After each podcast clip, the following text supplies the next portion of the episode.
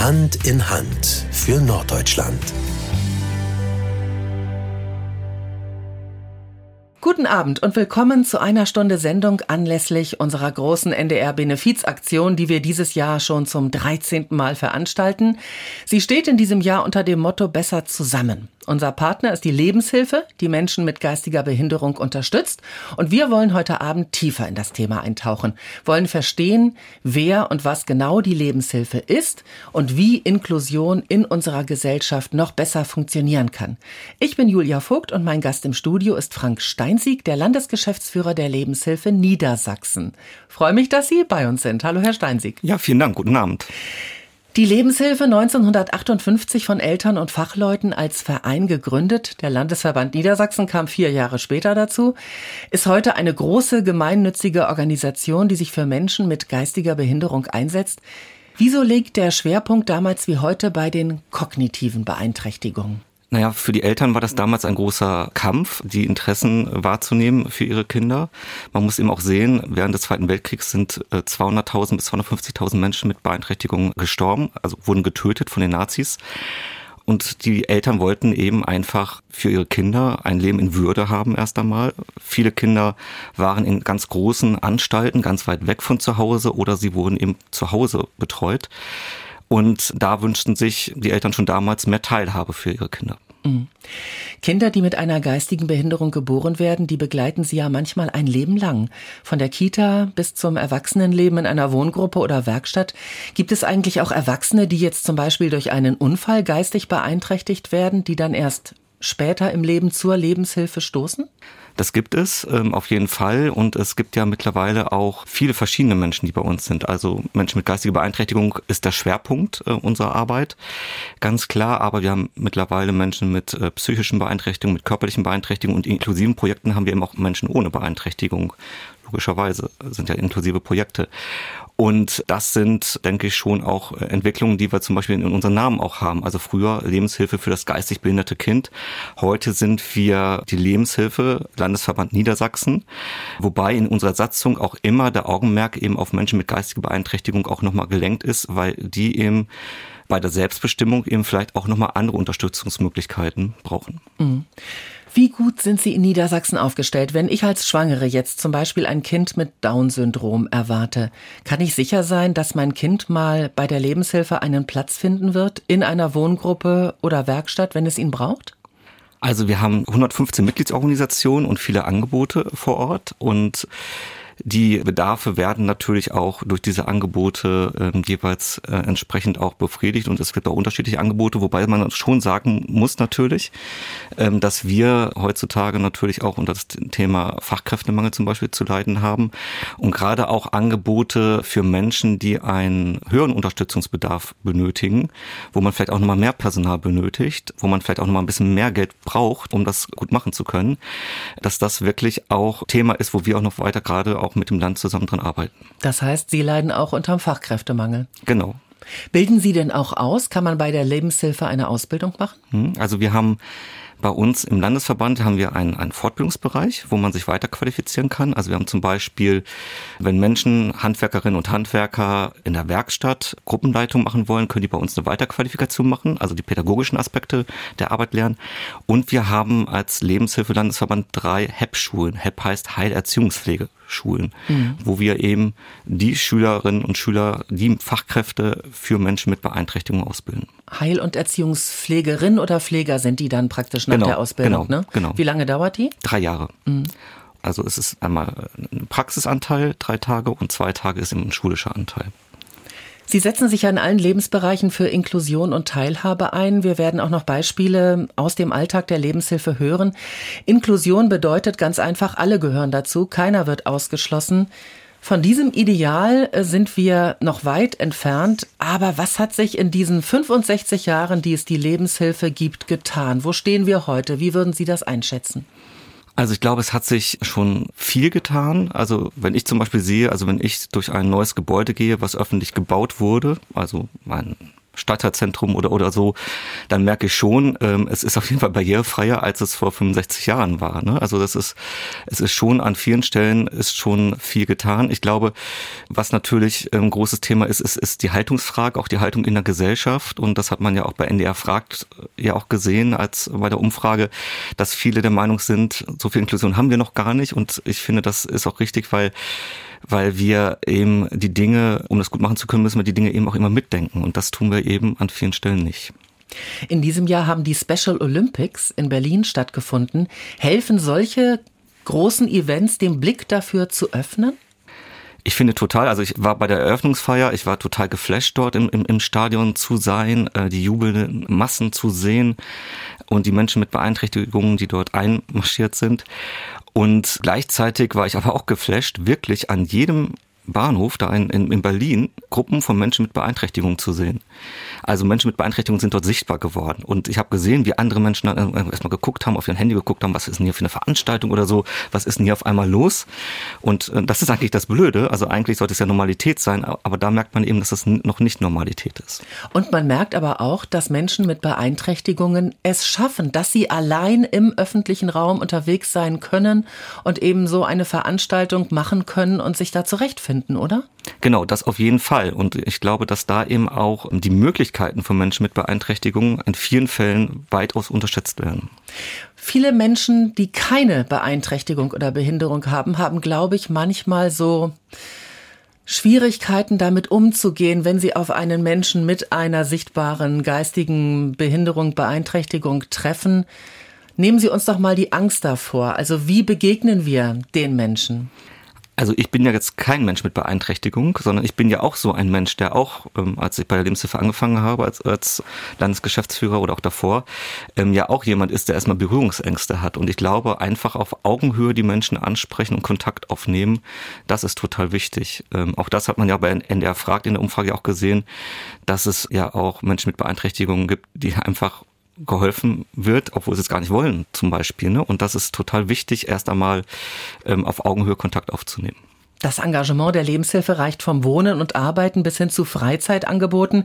Wir werden die verschiedenen Bereiche im Laufe dieser Sendung kennenlernen und sprechen gleich über ein inklusives Wohnprojekt in Sulingen, hier bei NDR 1 Niedersachsen in unserer Sendung zur Spendenaktion Hand in Hand für Norddeutschland. Hand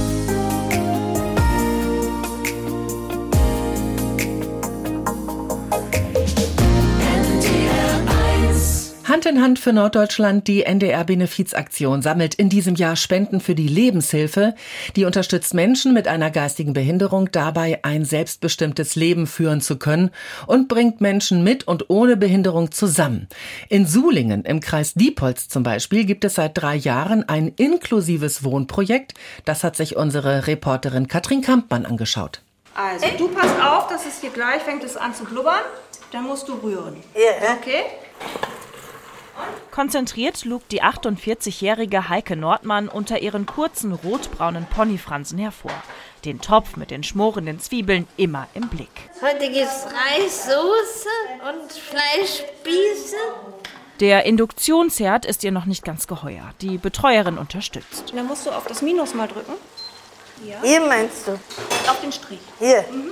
Das gemeinsame Kochen mit ihren Nachbarn aus dem inklusiven Wohnprojekt ist für Heike Nordmann der Höhepunkt der Woche. Macht das Spaß, kochen. Das ist immer lustig hier, deswegen. Vor drei Jahren ist das inklusive Wohnprojekt in Sulingen gestartet. In zwei hell geklinkerten Neubauten gibt es insgesamt 26 Einzelapartments und zwei Wohngruppen.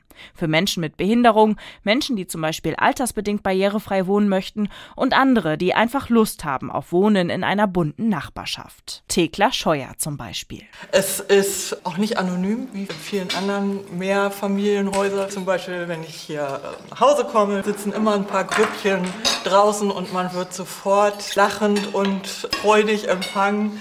Und wenn man auch wirklich mal einen schlechten Tag hat, dann ist das spätestens dann vorbei. Eine, die Thekla Scheuer fast jeden Tag von ihrem Balkon begrüßt, ist Heike Nordmann aus der Kochgruppe. Sie hat hier in dem Wohnprojekt ihre erste eigene Wohnung mit Mitte 40. Ein Wohn-Essbereich, ein Bad, ein Schlafzimmer und eine eigene Waschmaschine. Ja, da wasche ich ganz alleine. Ich kriege das alles hin. Tür an Tür zu wohnen ist das eine. Zur Inklusion gehört aber noch mehr. Auch die Menschen mit Behinderung brauchen manchmal kleine Stupser, damit sie sich aus ihren gewohnten Kreisen herauswagen. Deshalb sind zu Freizeitaktionen immer alle Nachbarn eingeladen.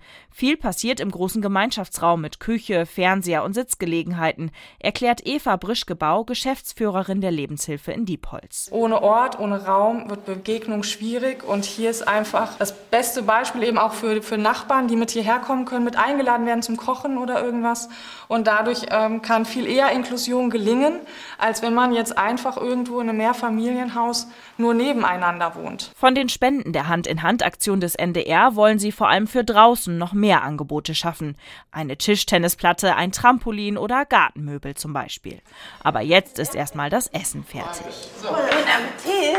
Danke. Ja, guten Appetit zusammen kochen, zusammen essen, zusammen wohnen.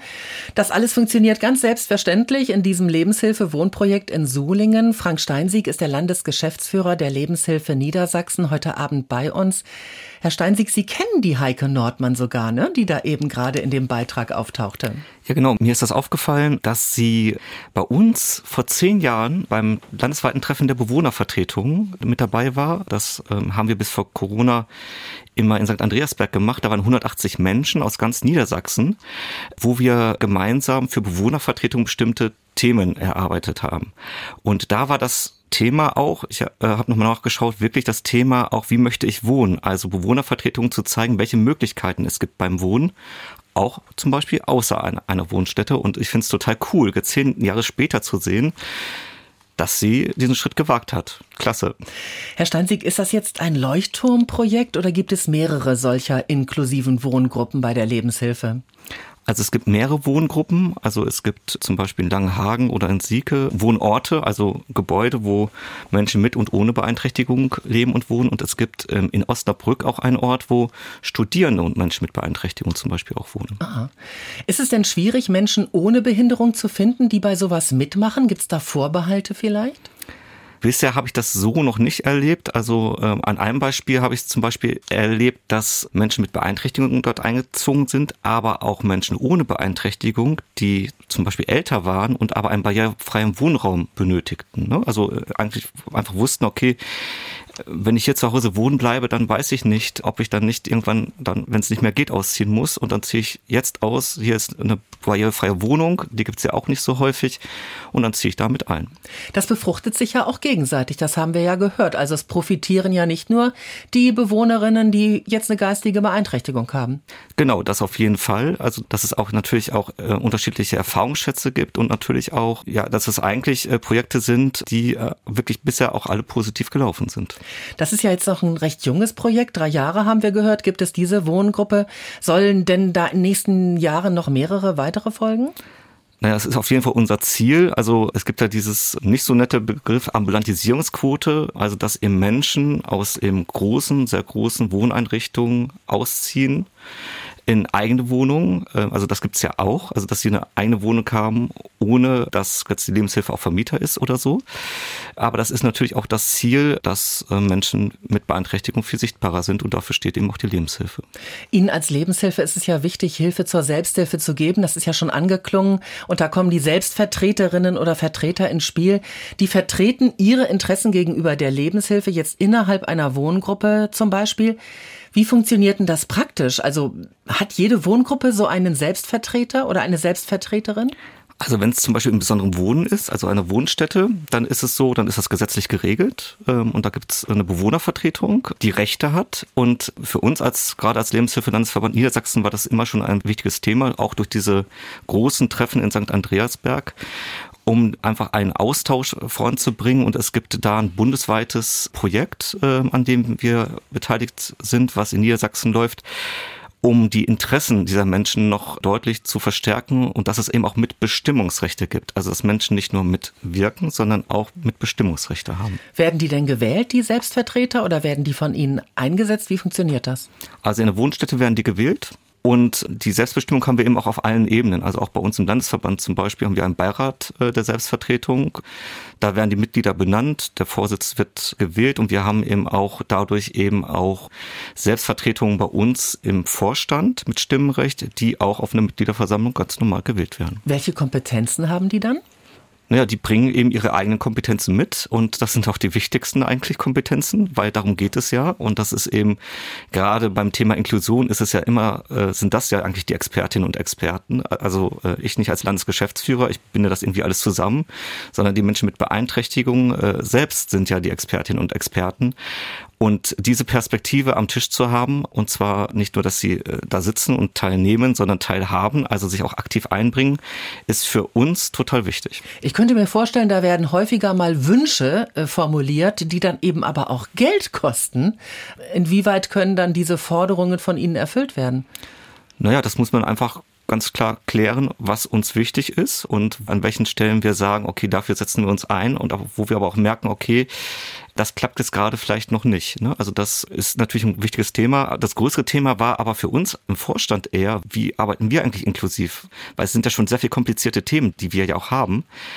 Und da haben wir uns beraten lassen. Und für uns ist da eben auch die Wissenschaft total wichtig. Also bei uns war die Leibniz-Universität, hat uns da beraten, unterstützt um auch gute Möglichkeiten zu bringen, weil wenn wir äh, zum Beispiel immer in leichte Sprache reden oder Dinge sehr lange erklären, dann macht das vielleicht ein Geschäftsführer, der die vielen Themen schon ganz gut kennt, vielleicht auch nicht froh. Und deswegen brauchen wir da einfach auch Unterstützung von außen und das hat uns sehr geholfen. Also, wir merken, Inklusion geht nur zusammen mit den Menschen mit Behinderung und nicht, wie es vielleicht in der Vergangenheit häufiger passiert ist, von oben verordnet. Selbst dann nicht, wenn es da auch gut gemeint war. Wir sprechen gleich weiter mit der Lebenshilfe, unserem Partner der diesjährigen NDR-Benefizaktion Hand in Hand für Norddeutschland. Und übrigens alle Infos dazu finden Sie natürlich auch online unter ndr.de-hand in Hand. Hand in Hand für Norddeutschland. In diesem Jahr zugunsten der Lebenshilfe in Norddeutschland. Die große NDR-Benefizaktion. Wir sprechen in dieser Stunde darüber, wo Ihre Spenden ankommen und wir lernen die Lebenshilfe Niedersachsen genauer kennen. Ich bin Julia Vogt und bei mir ist der Landesgeschäftsführer der Lebenshilfe Niedersachsen, Frank Steinsieg. Ihnen allen zu Hause und unterwegs einen schönen guten Abend. Jeder Mensch ist wertvoll, jeder gehört dazu. Und dazu gehören bedeutet auch arbeiten und sich mit seinen Fähigkeiten einbringen in die Gesellschaft. Herr Steinsieg, darüber möchte ich jetzt mit Ihnen sprechen. Die Lebenshilfe hat ja eigene Werkstätten in Niedersachsen. Was wird denn da hergestellt? Oh, das ist total unterschiedlich. Also es gibt ein Riesenportfolio von wirklich auch technischen, äh, komplizierten Dingen. Es gibt äh, Dienstleistungen zum Beispiel, die auch erbracht werden. Also Beispiele. Ähm, also zum Beispiel ähm, gibt es den Holzbereich, wo Schreinerarbeiten gemacht werden, genauso wie zum Beispiel es auch ein Café gibt, wo man hingehen kann und Kaffee trinken kann und Kuchen essen kann. Ne? Also das ist eine riesengroße Bandbreite, die es dort gibt. Bilden Sie auch aus in den Werkstätten? Genau, also die Menschen werden ja dort qualifiziert, Eingangsverfahren, Berufsbildungsbereich äh, werden sie qualifiziert, genau. Und werden ausgebildet, um auch viele verschiedene Dinge kennenzulernen, um dann später auch sagen zu können, was sie gerne machen wollen. Dauert die Ausbildung länger oder ist die genauso lang wie auf dem ersten Arbeitsmarkt, sage ich mal, auch, wo man ja in der Jahre. Regel zwei, drei mhm. Jahre. Genau, mhm, genau. genau. In den Werkstätten erhalten die bei Ihnen arbeitenden Menschen einen Lohn, der ist aber deutlich niedriger als der Mindestlohn. Woran liegt das? Also der Lohn, um mal eine Zahl zu sagen, der ist im Schnitt in Niedersachsen so circa 240, 250 Euro. Also sehr, sehr wenig Geld. Ne? Und das liegt eben an der Finanzierung der Werkstätten. Also das bedeutet, der Lohn, der muss erwirtschaftet werden. Es gibt äh, für die pädagogische Arbeit eben auch Unterstützung, natürlich auch vom Staat, ne? aber es äh, liegt eben an der Finanzierung der Werkstätten. Mhm. Die von staatlicher Seite erfolgt. Genau, genau. Genau. Ein Teil des Lohns liegt natürlich auch daran, wie erfolgreich man wirtschaftet. Ne? Also man bekommt ja Aufträge, die man abarbeitet, dafür gibt's Geld und das fließt eben auch in den Lohn hinein. Und es kann eben sein, dass man viele tolle Aufträge hat, die richtig vielleicht auch Geld einbringen, aber es kann eben auch sein, dass man Aufträge hat, die nicht so viel Geld einbringen. Also das ist auch noch ein Mechanismus, aber der größte Mechanismus ist eben die Gesamtfinanzierung der Werkstatt. An der Stelle sind Sie also richtig ein Wirtschaftsbetrieb auch, ne? Genau. Mhm. Nun sprechen wir heute über Inklusion, also ein Zusammen von Menschen mit und ohne Behinderung. Wie unterstützen Sie den Menschen mit einer geistigen Behinderung dabei, auf dem ersten Arbeitsmarkt eine Stelle zu finden? Also es gibt ja einmal die Möglichkeit von Außenarbeitsplätzen in Werkstätten, also dass eben die Menschen mit äh, Beeinträchtigung nicht nur in den Räumen der Werkstatt arbeiten, sondern auch in den Raum des Unternehmens, für das sie arbeiten. Also, dass sie dort auch sichtbar sind und auch Kolleginnen und Kollegen treffen und, und so weiter. Und dann gibt es eben Jobcoach, die unterstützen Menschen auf den ersten Arbeitsmarkt. Es gibt in Niedersachsen das Budget für Arbeit, wo eben auch Arbeitgeber unterstützt werden. Also das Beste ist ja ein Mix, um einen guten Übergang zu schaffen, einmal von finanzieller Anreize, aber auch die Sicherheit zu haben, hier ist jemand, der mich auch inhaltlich auch nochmal unterstützt. Mhm. Wie gut funktioniert denn das? Kriegen Sie viele Menschen, also können Sie da viele Menschen auf dem ersten Arbeitsmarkt unterbringen? Also das funktioniert nicht so gut. Ich glaube, wir haben eine Quote von 0,4 Prozent. Das ist, das ist sehr gering und das ist zu gering. Ne? Also es ist deutlich zu gering. Denn die Aufgabe der Werkstätten ist es ja auch, Menschen wirklich auch zu qualifizieren, dass sie auf den ersten Arbeitsmarkt auch tätig sein können. Ne? Woran und, liegt's? Und das liegt eben natürlich insbesondere auch daran, dass dieser Übergang so schwer fällt und dass eben natürlich auch bei vielen Arbeitgebern die Bereitschaft nicht da ist, äh, Menschen mit Beeinträchtigung zu beschäftigen. Und das ist für mich irgendwie sehr unverständlich, weil wir haben ja einen Arbeitskräftemangel. Und eigentlich werden diese Menschen ja auch benötigt. Und deswegen würde ich mir da schon mehr Offenheit ähm, an der Stelle auch wünschen dass wir da mehr hinbekommen. Ist es nicht auch so, dass es für Arbeitgeber attraktiv ist, Menschen mit einer Behinderung einzustellen? Also sollten sie nicht eigentlich ein Interesse daran haben, so einen Menschen in ihren Reihen zu haben? Das auf jeden Fall. Wenn sie zu wenig haben, müssen sie auch eine Ausgleichsabgabe bezahlen. Ne? Und ich glaube schon auch, dass es für ein Unternehmen auch gut ist, viele verschiedene Menschen auch beschäftigt zu haben und auch äh, Menschen mit Beeinträchtigung. Und wie gesagt, also was eben total wichtig ist, ist auch nochmal so die, die fachliche Unterstützung, die die natürlich dann nicht immer oder meistens nicht haben. Und dafür muss dann eben auch Lebenshilfe bereitstehen und dafür hat Lebenshilfe eben auch gutes, qualifiziertes Personal. Was muss passieren auf dem Arbeitsmarkt oder in unserer Gesellschaft, damit das einfach besser funktioniert, dass das durchlässiger wird, sag ich mal? Also was ich schon mal gut finde ist, also es gibt ja jetzt ein Ziel auch des Sozialministeriums, wo man sagt, wir wollen in den nächsten Jahren auch so und so viel äh, Personen auch auf den ersten allgemeinen Arbeitsmarkt den Übergang erleichtern, auch zusammen mit den Unternehmerverbänden, was ich total wichtig finde, also die mit an Bord zu haben. Und ich finde es eben auch gut, also es gibt ja einen Aktionsplan Inklusion, der gerade erarbeitet wird und da wird auch das Ziel genau genannt, dass wir eben dort mehr Menschen den Übergang erleichtern wollen. Und das finde ich auch gut, erstmal überhaupt die Absicht zu haben gemeinsam. Dann wollen wir hoffen, dass das in Zukunft äh, da auch noch ein Stück weiter vorangeht. Wohnen und Arbeiten ist aber nicht alles. Zum Leben gehört auch noch die Freizeit, Sport und Kultur. Und an der Stelle werden Ihre Spenden für die Lebenshilfe gebraucht. Und darüber sprechen wir gleich hier bei NDR 1 Niedersachsen.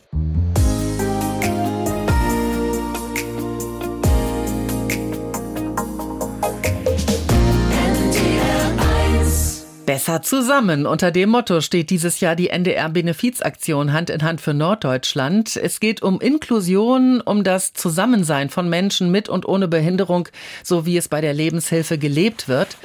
Viele Dinge des alltäglichen Lebens, die für Menschen ohne Behinderung selbstverständlich sind, wie Kultur, Sport, Reise, Freizeit, sind für Menschen mit Behinderung nur schwierig zu erreichen. Und da kann Ihre Spende, egal wie klein oder groß sie ist, helfen. Wir wollen Ihnen ein Beispiel für ein inklusives Freizeitprojekt geben.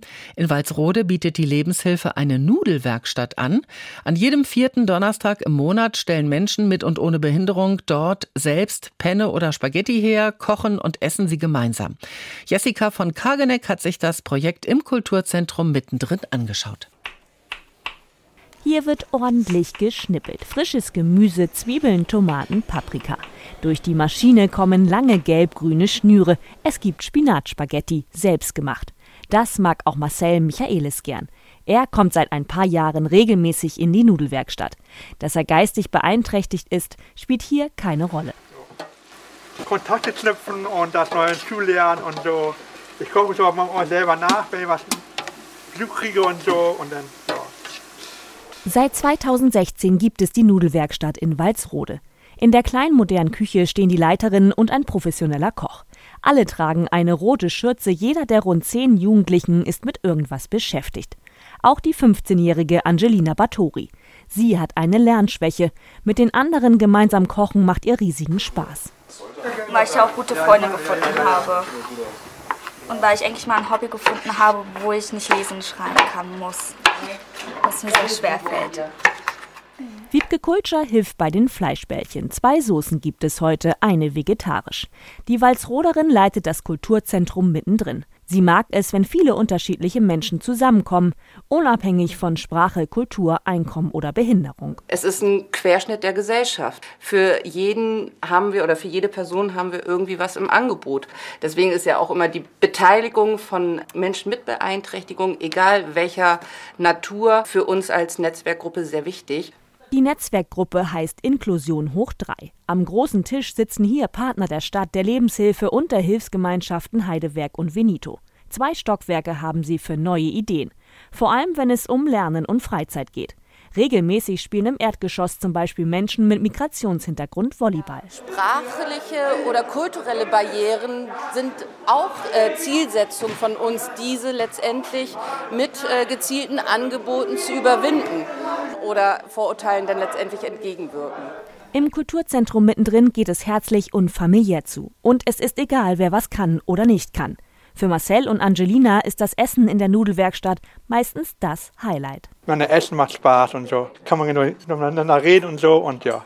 Da kann man sich unterhalten, kann man austauschen, was man in der Woche gemacht hat. Oder wenn man sich auch nicht mehr nach der Schule so sieht, kann man sich ja auch hier drinnen verabreden. Am Ende ist es eben auch die gemeinsame Zeit, die hier zählt. Ja, Essen bringt die Menschen zusammen immer wieder. Wie schön. Frank Steinsieg ist heute bei uns, der Landesgeschäftsführer der Lebenshilfe Niedersachsen. Herr Steinsieg, kennen Sie eigentlich sämtliche Aktivitäten der Lebenshilfe in ganz Niedersachsen oder ist die Nudelwerkstatt, die wir eben gerade gehört haben, jetzt für Sie auch neu gewesen?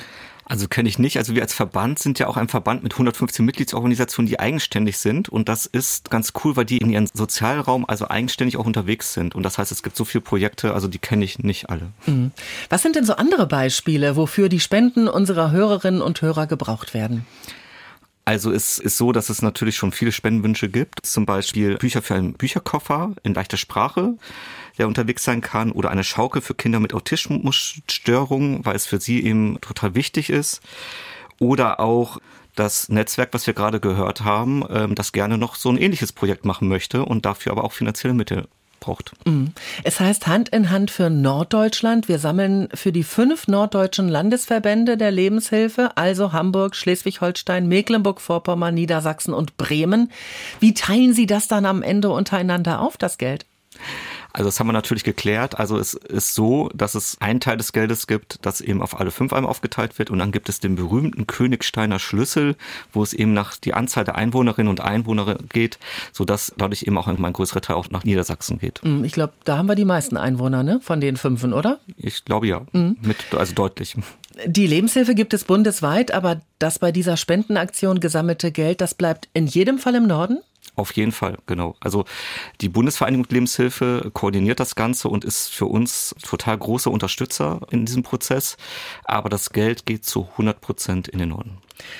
Wie entscheiden Sie dann am Ende, wo und in welchen Projekten Sie das Geld einsetzen? Ich glaube mal, die Wünsche werden immer größer sein als das Geld, das da ist, oder? Das ist so und das ist ja auch so, dass wir das zum ersten Mal machen. Also wir haben ja jetzt auch keine bisherige Erfahrung und wir werden das so machen, also wir sind organisiert in vier Regionen, dass wir eben aus jeder Region eine Person in einem Gremium haben und aber aus jeder Perspektive. Also wir haben ja bei uns den Dreiklang, so die fachliche Perspektive, Menschen mit Beeinträchtigung und Eltern und dass diese Perspektive eben auch in diesem Gremium zum Vorschein kommt und der NDR sitzt auch dabei. Gut. was erhoffen Sie sich, was für eine Summe zusammenkommt?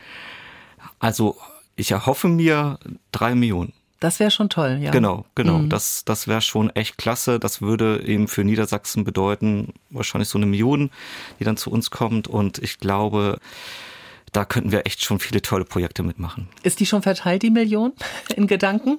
Nein, nein, noch nicht, noch nicht, noch nicht. Also ganz klar sind natürlich die ganzen Beiträge, Rundfunk- und Fernsehbeiträge, also die dafür geworben haben und die dann Interesse haben, die werden natürlich auf jeden Fall berücksichtigt. Und darüber hinaus gucken wir dann, wenn wir die Anträge von unserer Mitgliedsorganisation vollständig alle haben. Und für den Fall, dass es mehr wird, gibt es wahrscheinlich auch noch geheime Wünsche, ne? Das auf jeden Fall. Aber wollen Sie noch nicht verraten? Also Wünsche gibt's immer, daran wird's nicht mangeln. Danke, Frank Steinsieg vom Niedersächsischen Landesverband der Lebenshilfe, dass Sie heute bei uns waren. Hand in Hand für Norddeutschland. Die Benefizaktion des NDR dauert bis zum 31. Januar. Bis dahin können Sie für die Lebenshilfe spenden. Viele machen ja davon Gebrauch am großen Spendentag. Der ist an diesem Freitag. Aber Sie finden natürlich auch jetzt schon die Spendenkontonummer und viele weitere Informationen zur Lebenshilfe auf unserer Seite ndr.de-hand in Hand. Jede Spende, egal wie groß oder klein sie ist, hilft Menschen mit Beeinträchtigung zu unterstützen und wir freuen uns, wenn Sie mit Ihrer Spende zeigen, meine Mitmenschen sind mir nicht egal und es wäre schön, wenn wir in Zukunft noch besser zusammenleben und zusammenhalten würden. Ich bin Julia Vogt, danke Ihnen zu Hause und unterwegs für Ihr Interesse. Haben Sie jetzt noch einen traumhaften Abend hier bei NDR 1 Niedersachsen.